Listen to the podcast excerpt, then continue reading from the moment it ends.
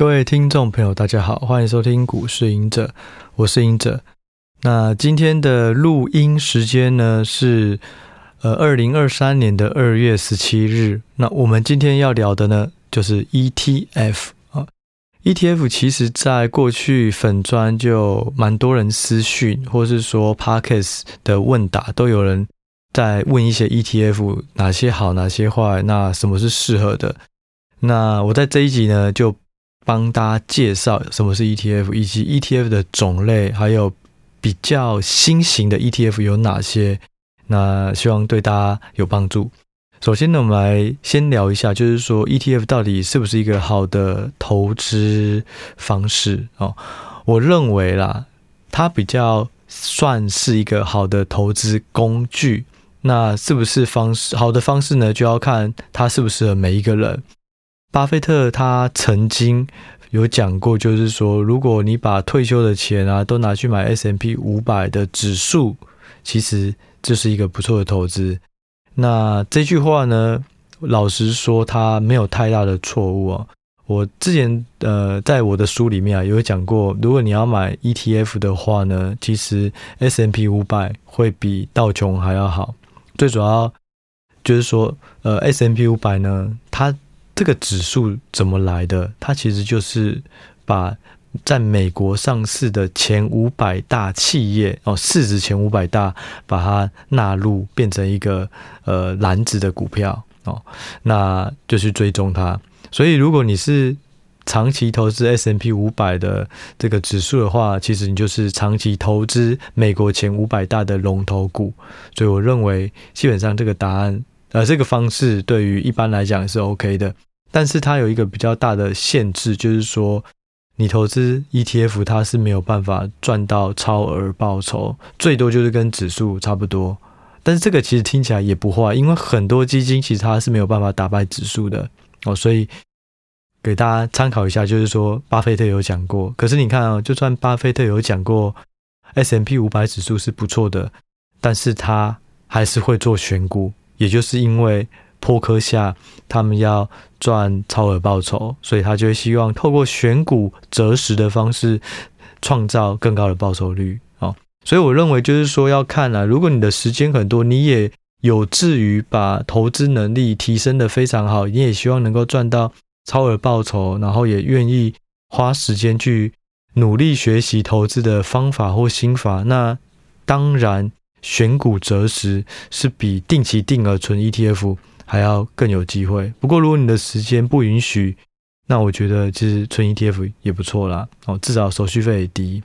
好，那我先简单介绍。话说回来，什么是 ETF 哦？其实 ETF 简单来讲，它就是一个基金。过去来讲呢，如果你是投信，它会发行很多基金，每个基金都会有一个基金经理人。那这个基金经理人就会决定他的持股是什么。那就 ETF 来讲的话，它就是指。这个基金呢，它叫做指数型基金嘛，就是说这个基金它是去呃追踪一个指数，这个指数假设是台湾五十，好，它就是只要台湾五十的权重或是里面的呃成分股变了，然后它就跟着它去做调整，所以它就是跟着一个指数买进一篮子的股票，然后这就是指数型基金。那大家也会把它称作是这种被动式的基金。也就是因为他基本上基金经理人他不太需要有额外的想法，说，哎，我在这一季我要大买什么？其实他就是跟着指数的 rebalance，就是呃定期指数都会重新评估成分股，然后纳入哪些新的，排除哪些旧的。那其实基本上指数型基金的基金经理人他就是跟随这个指数的变化去买卖股票就够了，好。好，那我们现在讲 ETF 有哪些优点哦？刚有提到，我觉得最大的优点就是被动投资，你基本上不太需要了解财务模型，不太需要了解会计哦，因为我们如果做个股研究，你要预估损益表，然后你可能还要针对很多企业的展望啊，做一些这种呃比较细节的工作，或者是说去调查上下游的报价啊、供需等等。那 ETF 呢？就我而言，我觉得它是可以直接看到一个大的趋势，你就直接去买，因为它其实就包了一篮子的股票，所以就算其中有一家它是地雷股，那可能影响性也会比较少。而且再者就是 ETF 普遍它的成分股都是比较大的企业，因为通常会有市值的考量、流动性的考量，所以呢，这些大企业呢，它也会被规范的比较完整。因此，我认为 ETF 的这个黑天鹅相对会比较少啦。我说这个黑天鹅指的是可能财报作假啊，或者是说有一些舞弊的行为，就算有影响也比较少，因为它只是一篮子的其中一档哦。所以被动投资我觉得是最大的优势。第二个就是分散投资，因为通常都是一篮子。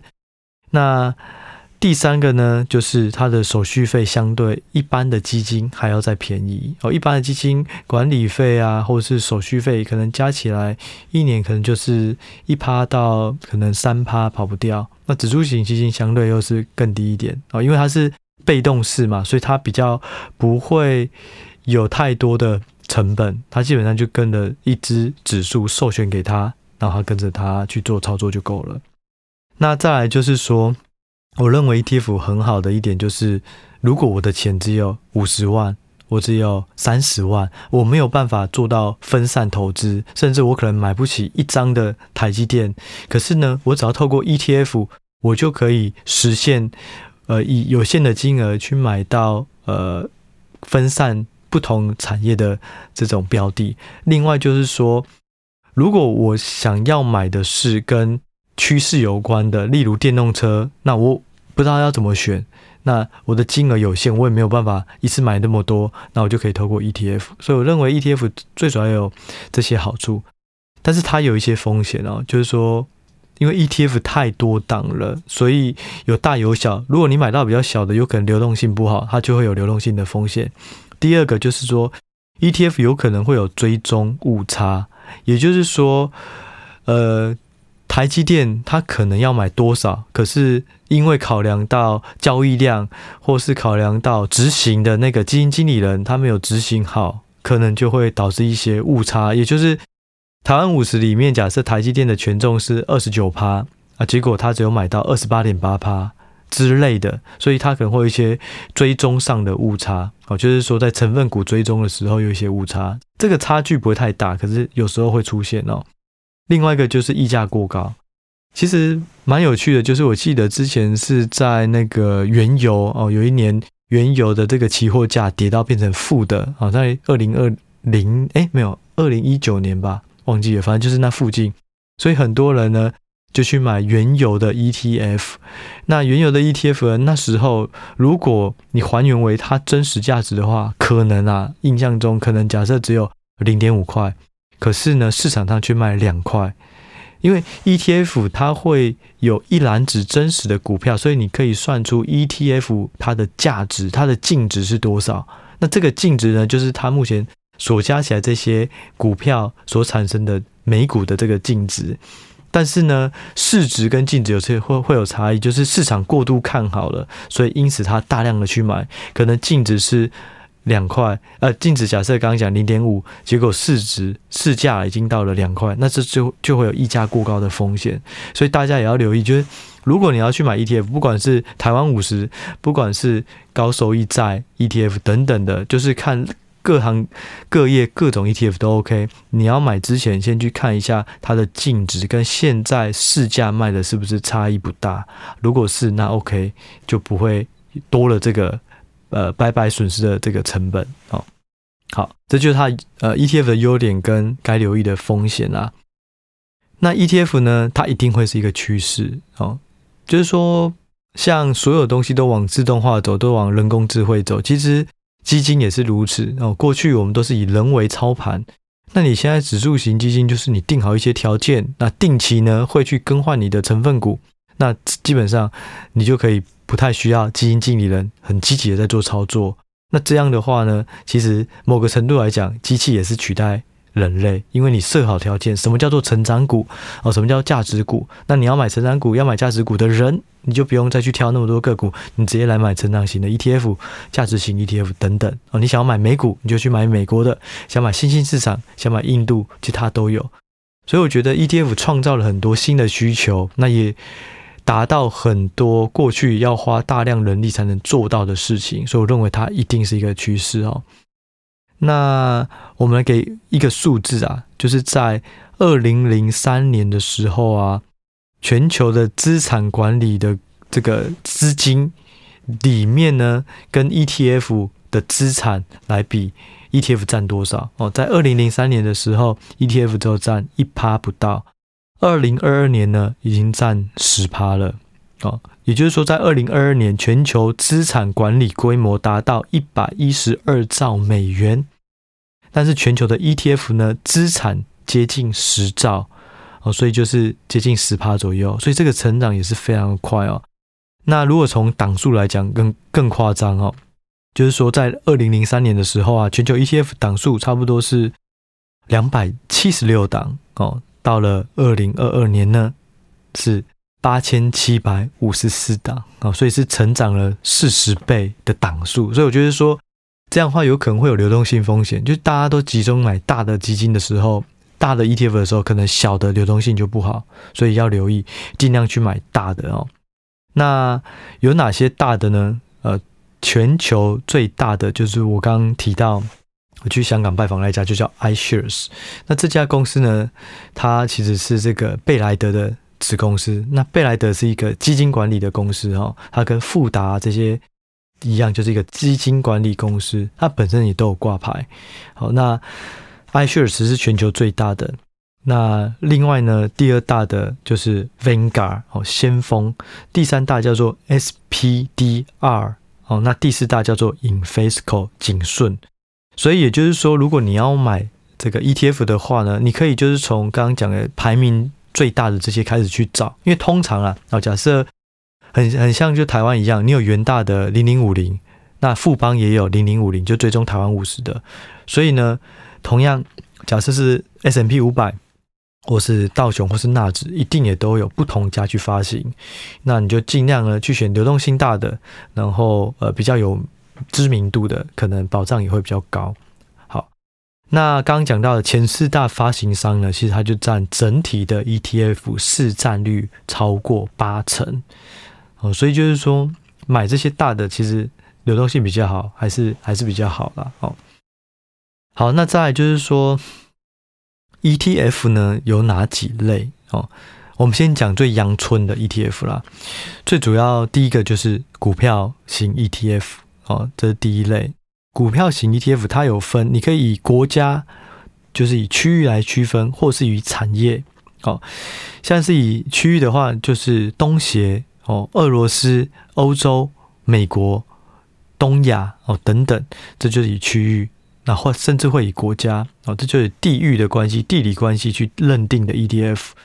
那第二个呢，就是产业哦，可能是这个呃矿业。哦，或是说是这个科技科技股，或是像刚刚提到的这个电动车等等，哦，这个就是以产业类型。好，那第二种，刚第一种是股票型嘛，那第二种就是杠杆型。哦，它可通常就是说是可能正二啊，正三，也就是同样一个指数哦，它是两倍或者三倍的杠杆的波动。哦，假设台湾五十就是。呃，台湾五十，假设台湾五十指数涨一趴，台湾五十的基金就涨一趴。可是台湾五十正二，就是台湾指数，呃，台湾五十假设涨一趴，它就是正二嘛，所以它就会涨两趴。那甚至呢，如果跌一趴，那正二就会跌两趴，就是它是两倍的波动。好，那另外就是说杠杆型有，呃，第三种呢，第二种杠杆型嘛，第三种是反向的哦，就是说我是反台湾五十，或是我是反原油。等等哦，就是说全球都是一样，它有反向型的。那就以这个台湾来讲的话，通常反向的最后一个码会有 R 哦，R。那大大家可以注意，它 ticker 如果有 R，通常就是反向哦。那第四种呢，就是期货类型的哦，就是说它是包含了有商品型跟非商品型。通常在台湾来讲，它的这个最后一个代码是 U 哦。我补充一下，刚第二种杠杆型呢，在台湾发行的通常杠杆是呃杠杆型的 ETF 的最后一个代码是 L，例如元大台湾正二哦，就是零点六三一 L 哦，会有 L 这个数字呃这个英文字母啊。好，再回来讲第四个，期货型的通常是 U。那期货包含哪些 ETF 呢？有黄金、白银啊、石油啊、大豆、棉花等等哦，这种都会有一个 U。好，那如果是非商品型的呢，就有类似恐慌指数的 ETF 哦，这种的话其实它就不是一个实际的商品。那第五种呢，就是债券型的 ETF 哦，通常啊，它的在台湾的来讲，它是 B 哦，例如。元大美债哦，就是零零六七九 B 哦等等的，所以大家可以留意，主要有分这五种。好，这是传统型的，但是呢，我比较想要介绍的是比较新的哦，就是说，其实在五年前还六年前吧，我那时候去 iShares 以后，就开始跟他们聊。其实我很好奇，就是说，我们刚刚讲的，好，台湾五十它是一个指数，那。有一些它是追踪一个概念哦，它是比较新的，它可能是主轴式的 ETF 或是 Smart Beta 哦。什么是主轴式的呢？它就是它追踪的不是特定产业，而是一个概念，概念股的的的意思哦。就是说，像是呃有人工智慧的这个概念主轴的 ETF 啊，例如 BOTZ 哦，那或是说云计算的。ETF 什么叫云计算？它不是一个产业，它是一个业务。如果有云相关服务的，那我想要把它包装成一个 ETF，所以它不是特定产业。有一些可能它在做伺服器的，有一些可能在做软体的。伺服器跟软体本身就是两个产业，可是他们可能都隶属于云计算的范畴之内之类的。好，好，所以就是说，呃，如果是主轴式的，它就是包含一个概念股。那我在举一个例，这个绿能呢，ICLN 哦，它也是一个主轴式 ETF。那我那时候去 iShares 就看到他们有发行很多，包含这个老龄化哦、高龄化的 ETF，包含数位化的 ETF。什么是数位产业？它没有一个特定嘛，所以这种概念股的就是主轴式的 ETF。那这种我认为其实也蛮不错的哦，大家以后也可以多参考这种主轴式，因为。像我常强调，就是投资就是买趋势。那如果你看到趋势，你不知道怎么选股，其实就直接找有没有相对应的主轴式 ETF，直接去买，可能就够了啊。所以就是你可以不用到选股，你只要选出趋势，啊，你就可以去找出相对应的主轴式 ETF。那另外一个是 Smart Beta，它叫做因子的这个 ETF。什么是因子？其实可以简单讲，就是刚刚提到价值型 ETF。什么叫价值型 ETF？那什么叫成长型 ETF？它们其实就是一个因子。价值型的呢，可能就是说它的这个股价净值比非常的低，很便宜，那这就是净值型。例如，我举例，通常每个 ETF 都一定会有它的条件哦。那有可能成长型，就是说它的营收成长非常的快速啊，就用一个因子啊，营收成长率多少啊去筛选之类的，或是股利型的这个 ETF，它其实也是。因子，它的因子是什么呢？它的变数抓的就是殖利率哦，殖利率够都够高的话，就是一个例如零零八七八啊、零零五六啊，其实他们都是看殖利率，我做一个因子考量哦。所以有两种，一个是比较新的，就是主轴是 ETF，那另外就是 Smart Beta 哦。好，那话说回来，我刚聊到就是说，我去 iShares 的时候，我就除了是看到他们有发行很多新的主轴式 ETF 以外啊。我很好奇，就是说，如果是台湾五十哦，你用市值去做排序，所以你把台湾前五十大的公司变成一档 ETF 一个指数哦，那 OK OK，我可以想得到。那如果是主轴是，例如刚刚讲到的云服务的呃云计算的 ETF，或是这种数位化的 ETF，那你要怎么去定义它的成分股？哦，我来分享一下这个。小秘密哦，就是他们怎么做这件事情，然后为什么这样做是合理的？对，他们的方式呢，就是会去发行一个，呃，会请一个资料库公司去找出营收比重，呃，例如啦哦，美国个股的营收比重，然后去排序。如果呢，这个分类里面是跟这个产品或服务营收比重有跟云相关的业务占越高，那它可能排序就越前面。如果这家公司的市值又比较大，它会再加分，又放更前面。好，所以呢，假设以微软来讲，还有 Azure，有 Google 来讲，Google 它有一个云云端的这个服务，或是说云计算的概念，例如搜寻引擎，它就是一种云计算哦，或是 Amazon，所以呢，它会以营收比重来决定谁是这个概念的成分股。这个东西是我到了，我问了，我才知道，因为我才觉得说，这个也非常有道理。所以为什么他能够挑出很纯的公司？因为呢，他可以知道谁的营收比重在这一类占最多。好，那难的是什么？那怎么分类呢？你怎么知道 Google 它的搜寻引擎跟微软的 Azure 提供云服务，他们是同一件事情呢？哦。这个就是下一个秘辛啊！怎么会知道？其实呢，就是现在有很多资料库的公司啊，例如 FactSet 哦，FactSet 它有挂牌哦，Ticker 是 FDS，其实我也蛮喜欢它的哦。像这种资料库的公司呢，它就会分类哦，把全球的公司的产品分类，它会分很多层次哦，例如分到第八层、第九层，原本可能是这样哦，电子股。哦，可能里面就台积电、联电、联发科，然后还有什么友达、群创、瑞昱啊。第二层次电子股再把它分半导体、哦面板、IC 设计。好，可能半导体下面就就跑出台积电、联电，然后可能做一些设备相关 ASML。好，那再来下一个第三层，可能就把半导体再切分为半导体的前端或半导体的后端。然后一层一层一层下去，所以到了第七层、第八层，其实就非常的精准了。哦，那 FactSet 它要赚什么？它就是把它分类完以后，然后把它包装成帮忙包装成一个指数，给发行机构 ETF，呃 ETF 的发行机构去发行，然后就收授权费。呃，所以为什么我蛮喜欢这个 FAD FDS 就 Face，因为我认为未来这个 ETF 的需求越来越大的时候，它授权指数的。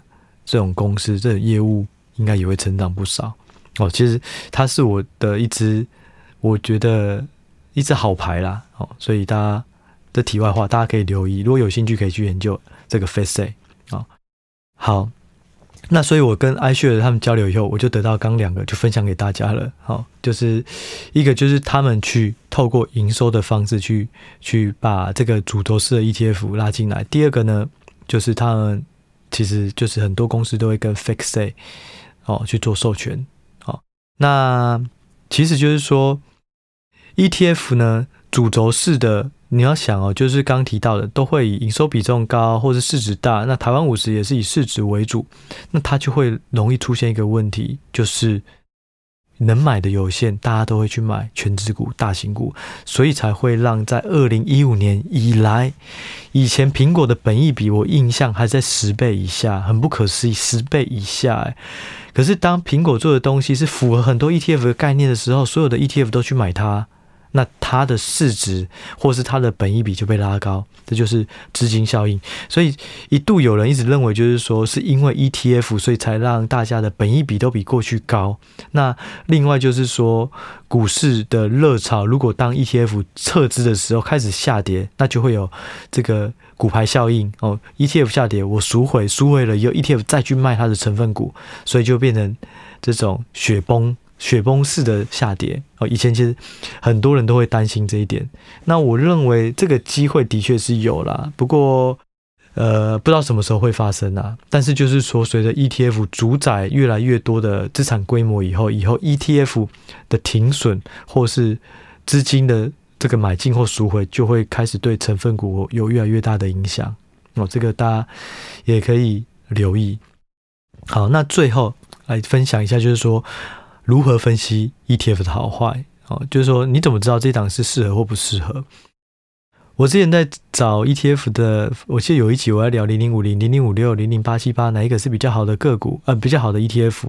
那其实我的方式就是最直接，就是去看他们的这个这个呃编制的方式。每一个指数都会有它编制的条件哦，例如刚刚讲到台湾五十，就是台湾前五十大的市值，它就是成分股。S&P 五百就是美国前五百大各行各业啊的市值，前五百大就进来。那道琼呢，它是抓代表性的企业三十大。我我这里提一下道琼，道琼蛮有趣的，它不是以市值，它是以各个产业里面比较具有代表性的。所以呢，以前苹果不是，但是现在苹果已经进去，而且。道琼工业指数其实工业相关个股占道琼的比重，我记得啦，其实根本不到两成。其实道琼里面成分股最大的产业是医疗，所以它基本上可以叫做道琼医疗指数了。哦，开玩笑啊，但是就是说，的确医疗是最最多。现在它的成分股最大的比重的叫做这个呃 United Health 哦，联合健康。哦，所以就是说，其实指数呢，除了看到它的这个条件以外啊，那第二个就是要看它怎么做权重的。道琼有一个比较我不太喜欢、为人诟病啊，哦，就是说。我刚好提到嘛，如果你长线 S M P 五百应该没有太大问题。纳指其实如果你喜欢承受风险去赚取这更高报酬，我认为纳指的 ETF 应该也没有太大问题，因为呢，他们都是以市值做加权。什么意思？就是说，假设台积电流通在外的市值是一百块，那可是台积电的股价假设是也是一百块，联电的股价呢也是一百块，可是因为联电市值比较小。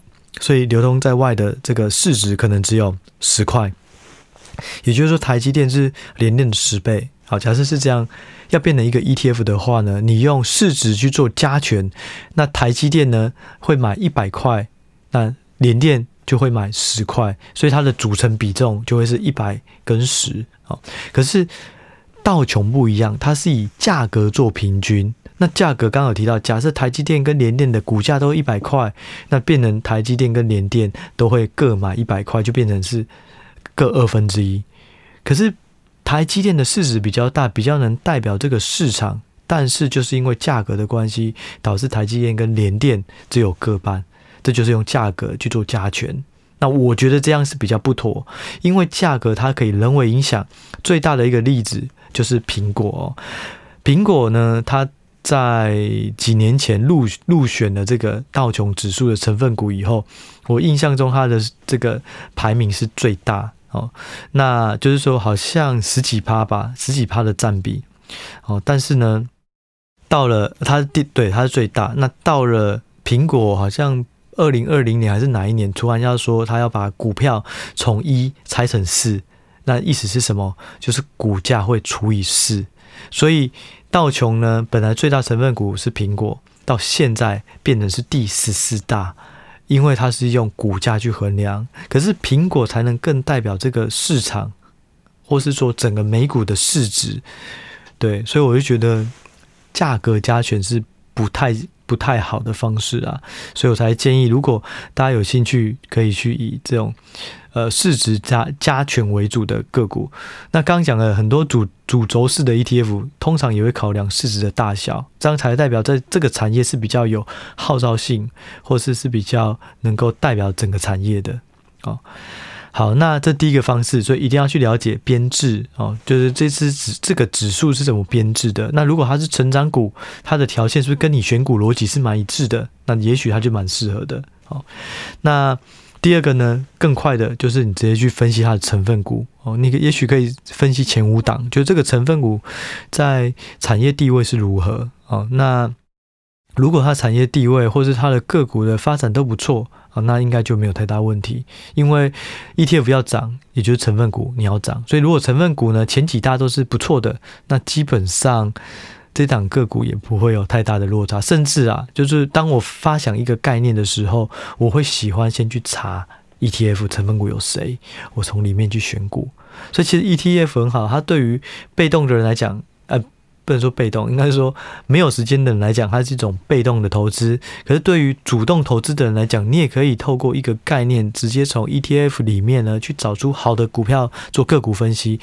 你要想，就是说。指数型基金绝对不可能打败指数哦，不可能打败大盘。但是如果你是从指数型基金里面挑出里面更好的然后你去单买那些比较好的，然后排除里面比较相对差的，你的绩效就会比指数型基金好，那你就可以打败大盘。所以就是有点像是说，有人哦已经帮你筛选好这个概念是什么，或者好股票是哪些，你从里面再选出里面更好的精英，然后去做投资。所以我觉得这个也是一种方式啊。那我自己也蛮常用这个方式，所以小技巧也分享给大家。哦，所以这就是这个今天 ETF 的内容啊。好，那另外我也想要分享一下一个。小小的呃感触啦，就是说我在二月十一日的时候，那时候有一个论坛，然后我去办，然后我只是其中一个讲者，然后但是这个是第一次我和算是粉丝哦，或是说呃网网友啊见面，因为过去第一次应该会是签书会，可是因为疫情的关系，然后后来延宕至今，我想因为书已经发那么久了，所以。应该很难再办一个签书会啦，所以那时候我才说，哎，如果大家有书啊，或者你有需要签名的，你就带去当场可以签。那我去了以后，就是论坛年纪，就是参加的人啊，有大有小，那有一些认识，有一些不认识。那我就开始开始我的讲，呃，我的讲座。那过程中，我就尽量让大家提问，因为我觉得那些。简报啊什么的，其实都有印出来，你可以回去看。所以我讲比较快，那更多我是希望有 Q&A 的内容。然后整个 Q&A 的内容环节，我就会觉得互动真的是还比较比较好啦。就是说，以前我在录 Podcast，很多人可能都是用听的，然后脸书都是用看的。可是实际上，我并没有办法感受，呃，这些听的人他们有对我有想要有哪些的互动，或是。有什么问题想问，所以从中我就收到很多问题，就会觉觉得说，哎，其实这种互动式的方式其实是蛮舒服的哦。也第一次看到了很多私讯给我的一些网友哦。那我可以举例有有两个我想要分享给大家，我觉得蛮好的问题哦。第一个就是有一个呃有一个人问说，我怎么看 Intel 的财报？因为那时候 Intel 财报刚公布，然后怎么看 Intel 的价值？那 Intel 这家公司呢？其实我之前去美国有拜访过它。我觉得 Intel 简单来讲啊，嗯，它是一家好公司。可是呢，它不一定是一个好的投资标的，是因为它的对手都是神，太强了。Intel 的在半导体遇到台积电。被台积电追上，在伺服器呢遇到了 AMD，市占率从一百趴掉到八十趴。那他要发展呃其他的领域，像车呃例例如是他想要发展车子的相关的这个半导体，他也遇到了特斯拉哦，就视觉辨识啊哦也遇到了特斯拉。那这些呢都是竞争力都是那个产业或那个产品最强的，所以呢我就跟我就开玩笑回答说，如果你要买 Intel，你不如就去买。台积电加 NVIDIA 加 AMD 再加 Tesla 包起来，那这样的话绩效应该会比买 Intel 还要好。然后大家就在笑，就可能可能觉得很有趣啦。就我觉得其实很多东西我不知道，大家其实不知道这些想法。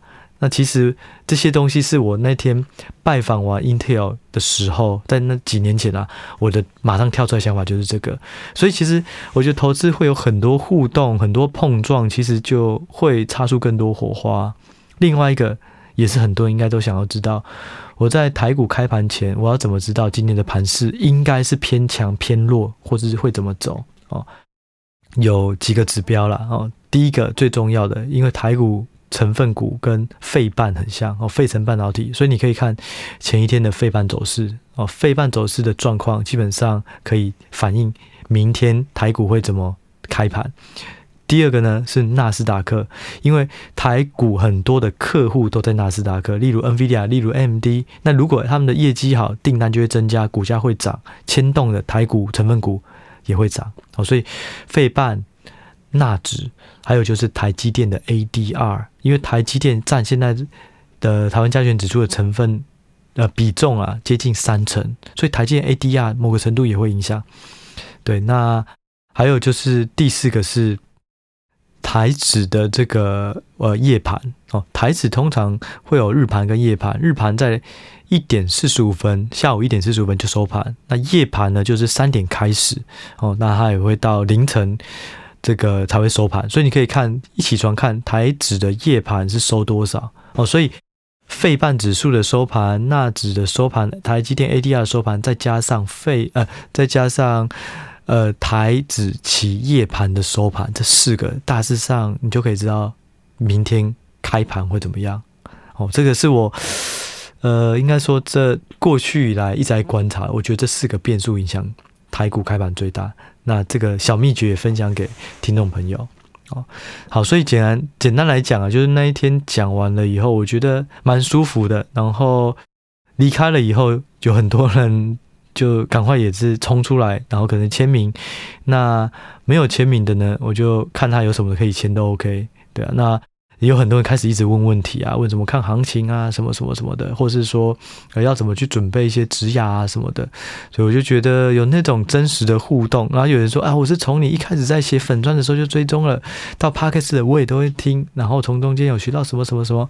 然后有一些人就啊，我是私讯你，我曾经有跟你聊过什么什么什么的，或者我是 PPA 那时候有问过什么问题的，然后我就觉得很真实的见到这些人，就觉得很踏实啊，也觉得。